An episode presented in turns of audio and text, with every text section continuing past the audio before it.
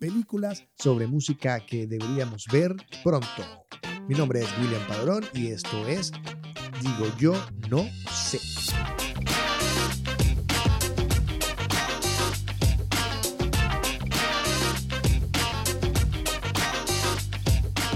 Una nueva entrega de Digo Yo No Sé. Mi nombre es William Padrón. Recuerden que estamos en plataformas de streaming y los que nos escuchan en YouTube, denle suscribir a la plataforma y a la campanita para que les recuerde todos eh, las veces que estemos subiendo los programas, que deberían ser lunes, miércoles y viernes. Hoy traigo un especial un poco basado en películas este, que tratan temas de música, ya sea o, una biografía o algún contexto musical en el que esté desarrollada, eh, ya sea hip hop, ya sea rock, pop, un poco de lo que son estas películas. Hay muchísimas, pero quise traerles como quizás un compendio, la gente podrá decir 10, ¿no? No son 10, son como, digamos, 10 más un bonus. Pero me gustaría como desarrollar con ustedes estas películas para que la vean en, digamos, en su streaming favorito, ya sea Netflix, ya sea eh, Prime Video o ya sea la manera que la consigan o quienes todavía la tienen por ahí en DVD, darle una repasada, si no la han visto la vuelvan a ver y de esta manera arrancamos con las películas que no están en orden, digamos, salvo la primera, la última que es mi favorita, pero no están como un orden específico que si es buena o mala, están en un orden este, random quizás. Eh, con esto damos eh, inicio al conteo o al resumen de estas películas en Digo yo no sé.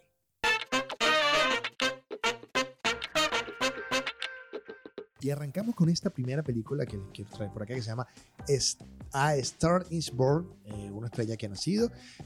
obviamente la trama no está nueva, ya ha pasado en algunas oportunidades y ha sido como varios remakes. Eh, de hecho, este es el tercer remake de, la drama, de, este drama romántico que se inició en el 37, pero sí fue, se considera el debut como director del señor Bradley Cooper que protagoniza la película con Lady Gaga. Este, más que la historia es la forma en que la cuenta. Eh, Ali es una joven cantautora que se enamora de un músico de country, en este caso Lady Gaga se enamora de, de Bradley Cooper. Este, Además que Lady Gaga demuestra que puede relacionarse con actores veteranos como Cooper, Sam Elliott o Andrew Dice Clay. Eh, el sencillo de la película Shallow, Shallow, que encabezó la lista de los éxitos de todo el mundo, ganó el premio a la Academia a la mejor canción original y dio lugar a una de las actuaciones musicales más energéticas de la historia de los Oscars. Pero más allá de eso, la historia trata de cómo, eh, cómo emerge este personaje en la historia de Lady Gaga y cómo Lady Gaga este, su personaje de Ali, esta, persona que se descubre a sí misma eh, contra, digamos, la mirada que tiene el, personaje de Bradley Cooper, que es un tipo que ya está como de salida, pero rescata esa emocionalidad y esa sencillez y quizás esa honestidad dentro de la, de la música que se va perdiendo a través de, bueno, lo que ya Bradley Cooper conoce como el personaje principal de la película, cómo la pierde eh, esa emocionalidad y cómo le pasa la batuta, en este caso a Ale, para que ella se desarrolle con lo que más sabe y entendiendo que la música tiene que ver más con ese lenguaje que aporta a su contexto de historia, más allá de la industria.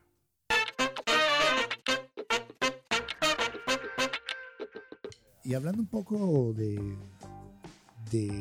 de esforzarse, la siguiente película que, les quiero recomendar es Whiplash.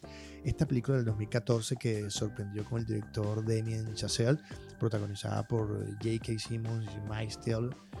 Eh, es una película que cuenta la historia de Andrew, un joven baterista de jazz que busca tocar en la banda más prestigiosa del Conservatorio de Música de la Costa Este.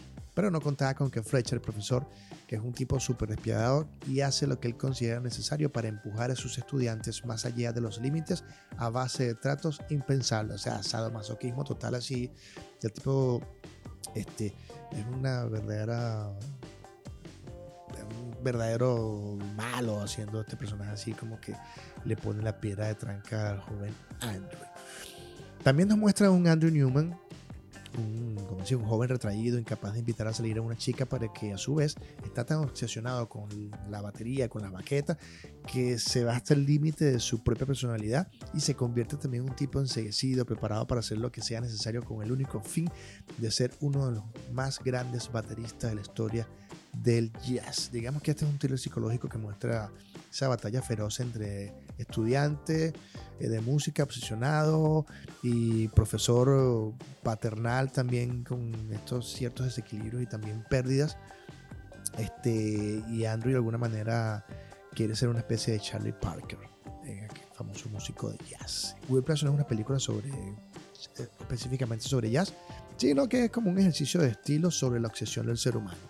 la edición es impecable, obviamente la música en, modo jazz y esta relación, hay una relación sí paternal allí, pero también una relación donde el profesor tiene, como decía, esta, este pasado de fracasos y de alguna manera no quiere volver a fracasar, pero se va tanto hasta el hasta límite que lleva también al chamo a, a una manera casi desafiante y inmamable de cómo llevar la historia. De verdad que es una película súper entretenida. A veces llega un momento en que la película te pone al margen de ese thriller psicológico, pero al final pasa muy bien. Se las recomiendo.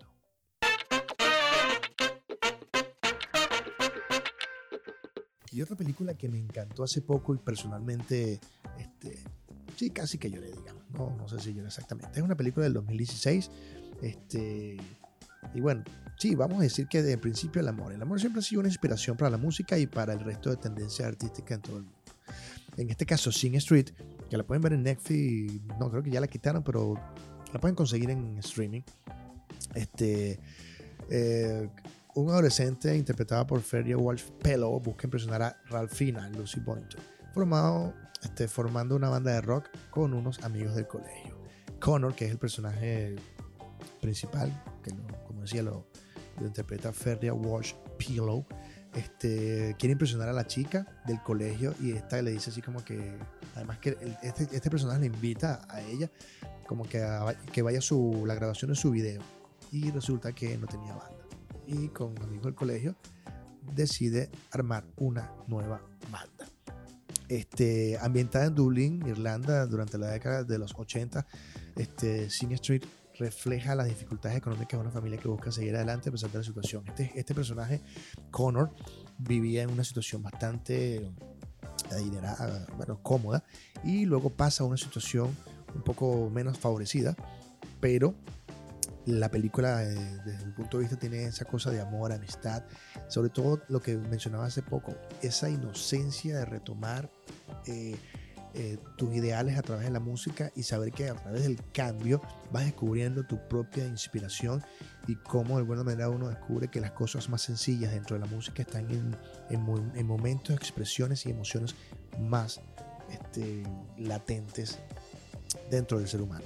La película aborda además esta cosa de protección entre familia y amigos, hermano mayor, y descubre un poco ese Dublín de los 80, descubre bastante esta música de los 80 y de cómo, bueno, la adolescencia suele tener grandes conflictos mentales, pero que hay soluciones tan simples que la vemos en retrospectiva.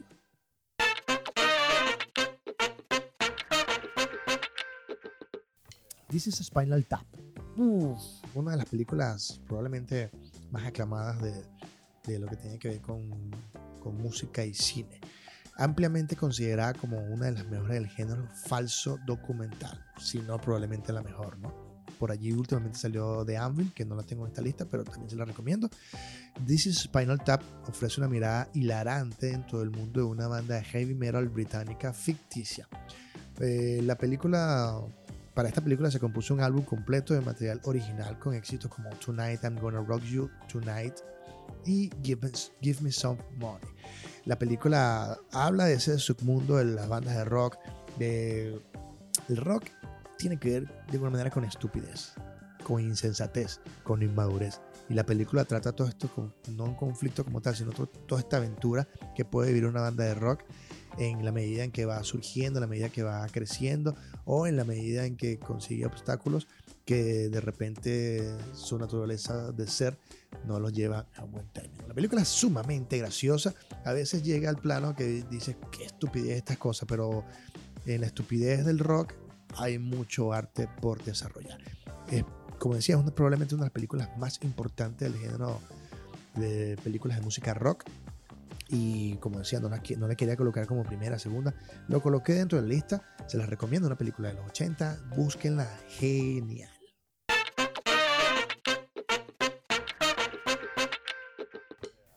Straight Compton.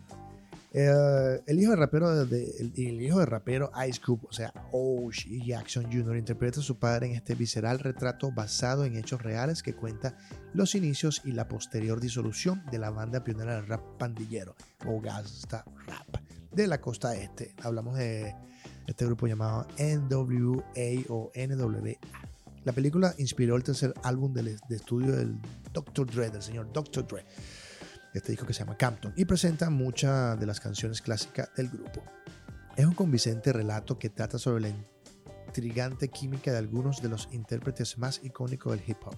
La película fue nominada para el premio de la Academia del Mejor Guión en el 2015 y básicamente vemos el reflejo de una calle de, en este caso, lo que sucedía eh, en la costa oeste de los Estados Unidos y como en la ciudad de Los Ángeles estaba este grupo de, jóvenes de la NWA haciendo lo que más sentía desde las calles, hablando de lo que pasaba y marca un punto de inflexión en unos Estados Unidos que estaba descubriendo cómo iba a ser el desarrollo del hip hop en ese momento. Para los amantes del hip hop es bastante recomendable. Los que quieran entender un poco esta evolución del hip hop y de modo ficticio, les recomiendo Straight Out of Compton.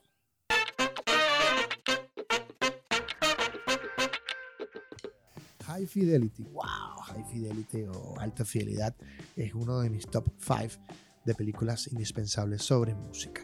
Es otro de esos clásicos que hace el señor Cusack, John Cusack, un gran actor que, que tiene películas así como puntuales. Y en este caso High Fidelity, que se mete en la piel de un dueño de una tienda de discos de Chicago que está obsesionado con la música. Y a partir de esa obsesión y tratar de revivir sus relaciones amorosas pasadas, eh, a partir de, la ruptura que hace con la mujer que ama en el presente, comienza a hacer este reconteo a un, en un modo eh, playlist. Si a usted le gusta el playlist, vea cómo es la concepción de estos playlists o mixtape en ese, en ese momento, de cómo John Cusack va desarrollando esto. En algún momento yo hablaba de la frase de este, soy miserable porque escucho pop o el pop me ha hecho miserable. Una de las frases que dice en la película de High Fidelity. Un, excelente reparto con actores como Lisa Bonet y el Jack Black que hace una interpretación al final cantando cuando no conocíamos bien a Jack Black. Jack Black sale cantando al final, además que es súper super hilarante Jack Black en la tienda de discos, como hace este desarrollo y le hace caer siempre a tierra al señor Cusack sus interpretaciones y sus diálogos. La banda, la, el soundtrack es genial, este, tiene clásicos de The Kings y Bob Dylan y también bandas interesantes que no son tan conocidas pero que de alguna manera están allí como el caso de la 13 Floor Elevators y Beta Band una película que trata sobre la ruptura, sobre los conteos, sobre las remembranzas y sobre cómo avanzar a partir de esta remembranza que hace ya sea musical o amorosamente. Es desde un punto de partida de dolor hasta un punto de placer futuro.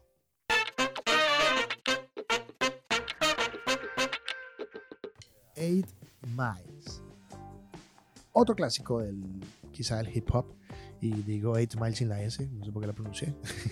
Esta película sobre un joven rapero blanco de Michigan refleja en gran medida la historia de la vida real del controvertido músico Eminem para los fanáticos de Eminem, que bueno, que saben que su nombre real es Marshall Matters 3. Obviamente Eminem es el protagonista de esta película. Este, una película que convence con su guion, con su relato, porque bueno, está basada, como decía, en la vida de Eminem. Este, y a pesar de que la historia es el, el punto de estallido de esta relación que tiene Eminem con su madre, con tratar de de cuadrar en una sociedad rapera ya dominada por negros y de cómo su sufrimiento, su violencia, su dejadez, su, el maltrato que tuvo infantil y, esos cambios para poder desarrollarse en una sociedad eh, no es tan fuerte que debería serlo, pero realmente lo que destaca en todo esto este, es la música. La música que se hace alrededor de, este, de esta película que además obtuvo el premio de la Academia a la mejor canción original por el clásico, ahora un clásico, pues, Lost Yourself. Este, esta banda, de hecho, el soundtrack de la película debutó en el número uno del Billboard 200 cuando se lanzó y se convirtió en el quinto álbum más vendido de ese año. Aquí Eminem desempolva, exorciza sus demonios y hace un ejercicio de, reconteo de vida, de un final donde evidentemente las agallas es lo que te, te, hace ser lo que eres y las, esas mismas agallas te hace trascender en tu legado personal.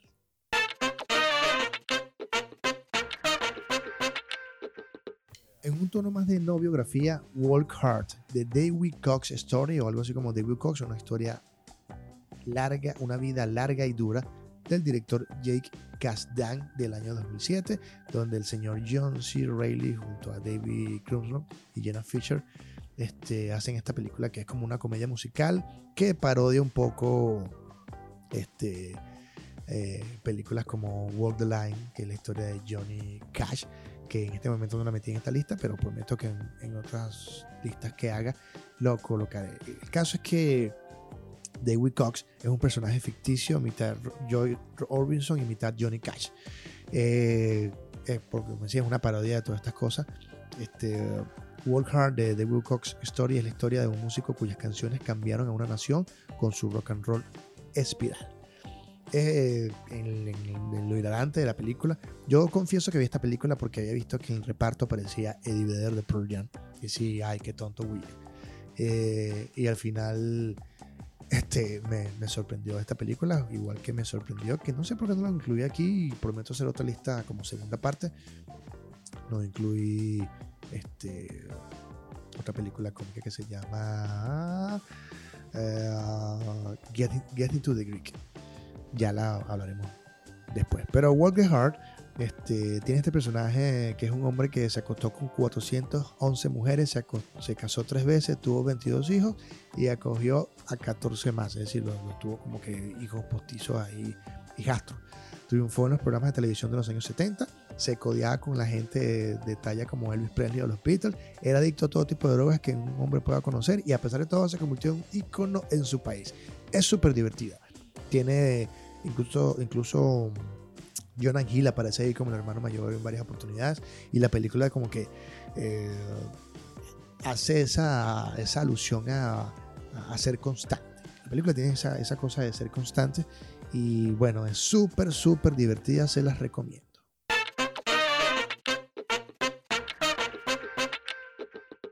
...24 Hour Party People... Esta película cuando la vi en los 90...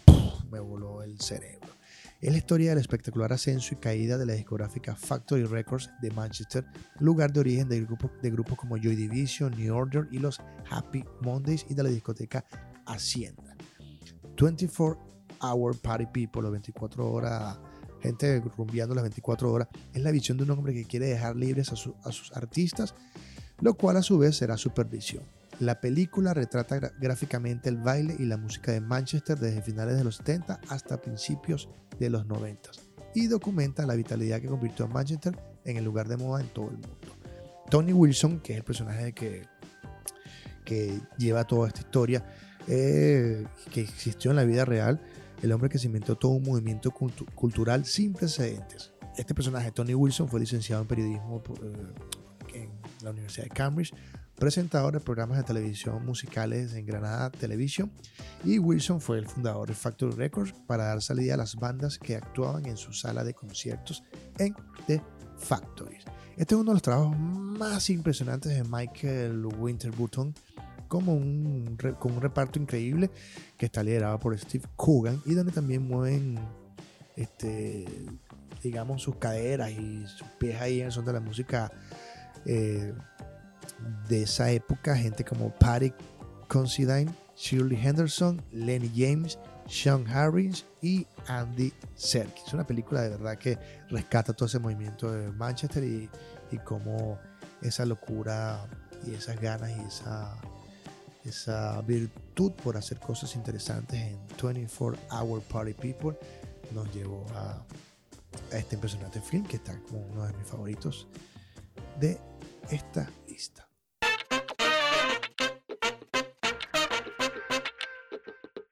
Velvet Gourmand del señor Todd Haynes de 1998 esta película. Está protagonizada por Jonathan Rice Meyers, Ewan McGregor, Tony Collette, Christian Bale y Eddie Izzard. La película cuenta con la historia basada libremente de David Bowie e Iggy Pop, más algunos otros elementos sus compañeros clan de la época dorada, digamos en los 70. Cuenta el auge y caída de una deslumbrante ficción, de una deslumbrante ficción estrella de rock nombrado como Brian Slade. Hay una cosa que tiene que ver esta película y es cuando este, Iwan McGregor y Christian, Blade, Christian Bale se dan los besos. Y para mí es como que eh, Obi-Wan Kenobi se está besando con Batman. Esa escena es mortal. Velvet Goldmine tenía dos horas de brillo andrógino y una apasionante historia salpicada de citas de Oscar Wilde para que cualquier fan de Dorian Gray se derritiera de emoción. El soundtrack sirvió como la guía ideal para principiantes, eh, eh, para cualquier tipo de principiante que desee explorar todo lo que la época tenía para ofrecer, con artistas como T-Rex, Roxy Music, New York Dolls y Lou Reed. De verdad que esta película tiene esa magia y brillo del glam. Eh, y quienes no lo vivimos, yo no viví tanto el glam, pero tiene toda esta parafernalia interesante, todas estas historias o subtramas que te van guiando por una, una, escena que yo no viví y que probablemente el que la vivió lo disfrute, pero el que no la vivió se siente así como que, wow, qué escena. Velvet Goldmine de el señor Todd Haynes está allí en esta lista.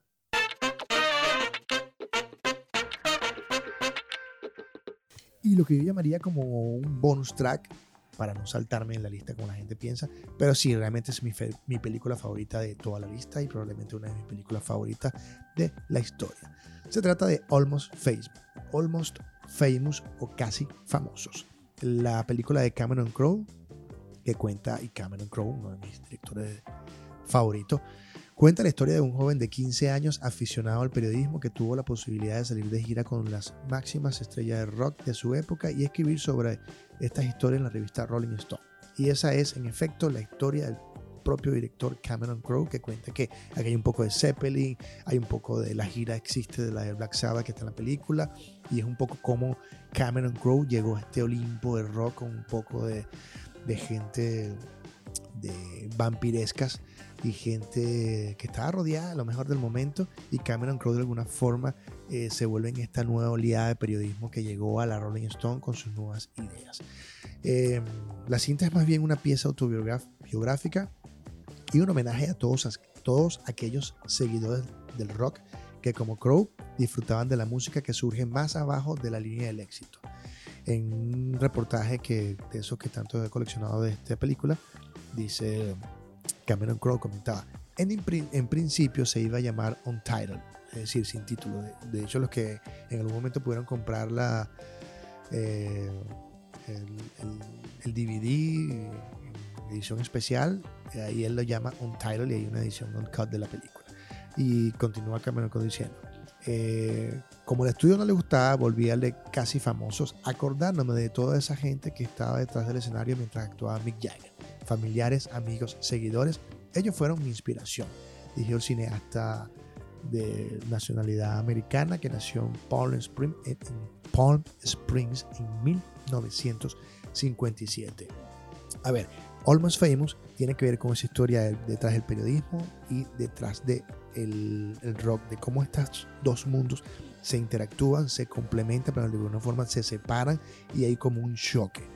Personalmente, obviamente me marcó eh, que el personaje se llamara, por ejemplo, William Miller, el hecho de que todo lo que sucede en la película fue real, menos la banda, que es una mezcla entre este, Crosby, Stills St. John, Led Zeppelin y muchas historias clave que pasan allí, que yo creo que en algún momento, el año que viene, tal vez cuando se cumplan los 20 años de esta película, que además se acaba de estrenar en Broadway, donde no he visto como que las críticas como tal, me ha dado como miedo buscar las críticas, Pero un gran peliculón, un gran peliculón que habla de periodismo, habla de música, habla de relaciones amistosas, habla de cómo eh, se pierden los preceptos de esa primera vez, ya sea en todo. Eh, la película, si es bien es cierto, le falta droga y maldad, es un buen ejercicio de entendimiento global de una industria de la música de la cual Cameron Crowe ha estado presente. Hay muchos guiños a las bandas en las cuales eh, Cameron Crowe estuvo constantemente, eh, eh, ¿cómo se llama? habituándose. De hecho, se usan temas de Lex Zeppelin, pues, básicamente porque Cameron Crowe es muy buen amigo de Lex Zeppelin y obviamente de Jimmy Page, que le deja usar ciertas canciones, le da la licencia. Tuvo de hecho Cameron Crowe que ya casa de Jimmy Page a mostrar la película para que le permitiera usar ciertas, ciertas canciones, porque de alguna forma el personaje que logra introducir a Alex Zeppelin en la revista Rolling Stone, cuando la revista Rolling Stone odiaba a Alex Zeppelin, fue Cameron Crowe, por lo que decía, era esta nueva imagen del periodismo y un poco lo que muestra eh, la película de Almost Famous acá. Muestra esa esa sensación, esas ganas de cambiar un poco lo que está sucediendo a través de la inspiración de un periodista que también es fanático y como fanático tiene que descubrir los embrollos y descubrirlo como que los vicios que existen dentro del rock específicamente con su banda favorita Stillwater y cómo luego tiene que sentarse en una reacción de una revista tan importante como la Rolling Stone a contar los hechos. Más que realidades, contar hechos que vio y tener que ver eh, ese, esa subtrama de su banda favorita. Una película hermosa donde siempre que la veo, una vez al año lo voy viendo, voy descubriendo cosas. Me extendí más en Almost Famous, evidentemente porque es mi película favorita. Y yo creo que esta, eh, yo creo que esta lista debería continuar en una segunda parte próximamente. Y bueno, hasta aquí la edición de hoy de Digo Yo No Sé. Recuerden darle like en, el canal YouTube si lo están escuchando por YouTube, suscribirse, si le dan a la campanita de recordatorio le van a decir la hora en que se montan estos episodios lunes, miércoles y viernes a partir de las 12 del día. Eh, y si nos están escuchando por su eh, plataforma de streaming favorito. Bueno, síganos. Si pueden comentar por ahí qué les parece la información que van constante. Eso va haciendo que este podcast vaya subiendo de categoría y de categoría y de posiciones en cuanto a la muestra. Eh, igual, disfrútenlo si les está gustando. Mi nombre es William Padrón. Esto fue Digo Yo No Sé. Nos vemos en la siguiente edición. Bye bye.